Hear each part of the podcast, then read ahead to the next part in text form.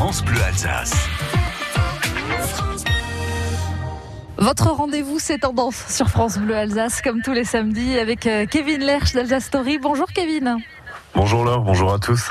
Alors, en bon guide conférencier que vous êtes, vous êtes aussi gourmand et vous continuez de nous régaler dans ces balades que l'on fait en ce moment dans le massif des Vosges et on ne peut pas parler du Minster. Alors exactement, hein, je, vous, je, je, termine cette série de chroniques sur le massif vosgien en parlant ben, du, du roi des fromages alsaciens, euh, le seul à profiter d'une appellation d'origine contrôlée. Il s'agit euh, évidemment du Minster. Et euh, du coup, ce Minster, comment il est né? Alors, le Minster est assez ancien puisque c'est vers le Xe siècle que le Minster a Euh, il apparaît dans la fameuse vallée qui porte euh, le même nom. Et ce sont les moines bénédictins de l'abbaye de Münster qui euh, ont commencé à le produire. Et ces moines ont très rapidement en fait développé un système de coopérative avec d'autres éleveurs des communes alentours. Donc ils rassemblaient toutes les productions de lait et c'est ces moines qui vont développer une, une, production assez importante dès les premières années. Alors ils utilisent également ce fromage pour comme monnaie d'échange puisque les moines de Münster louaient euh, des terres sur les Hautes-Chaumes, donc sur les hauteurs du massif, aux chanoinesses de Remiremont, dans les Vosges. Donc c'était vraiment un moyen de, de paiement en nature euh, contre contre ces terres.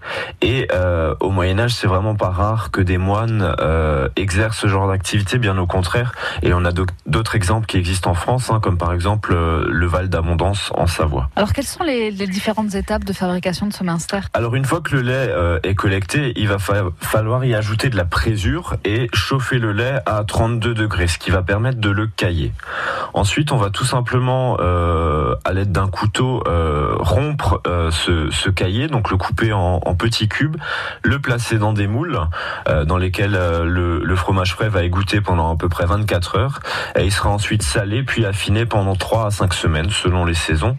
Et pendant cette période, le fromage va être lavé et retourné tous les deux jours, ce qui va permettre de lui donner déjà sa couleur et son goût évidemment si particulier. Alors euh, bien sûr le Minster on peut le déguster en tartine grillée, en gratin, en feuilleté, euh, nature ou même frais avec du kirsch. Euh, ça reste vraiment un incontournable des tables alsaciennes et quelle que soit la saison. Hein. Et si vous désirez en apprendre un peu plus sur ce fromage et sur l'histoire de la vallée et des fermiers aubergistes, vous pouvez vous rendre à la maison du fromage à Gunsbach dans la vallée de Münster donc et qui vous permettra d'apprendre tous les secrets de ce fromage et, et toutes les, tous les secrets de, de cette belle vallée. Et tout ça, vous retrouvez ça aussi sur francebleu.fr grâce à Kevin Lerch. Merci beaucoup Kevin et à la semaine prochaine. Merci beaucoup, bon week-end. Et Kevin Lerch se retrouve aussi sur les réseaux sociaux avec Alsace Story. N'hésitez pas à le chercher sur Instagram, sur Facebook et sur Twitter.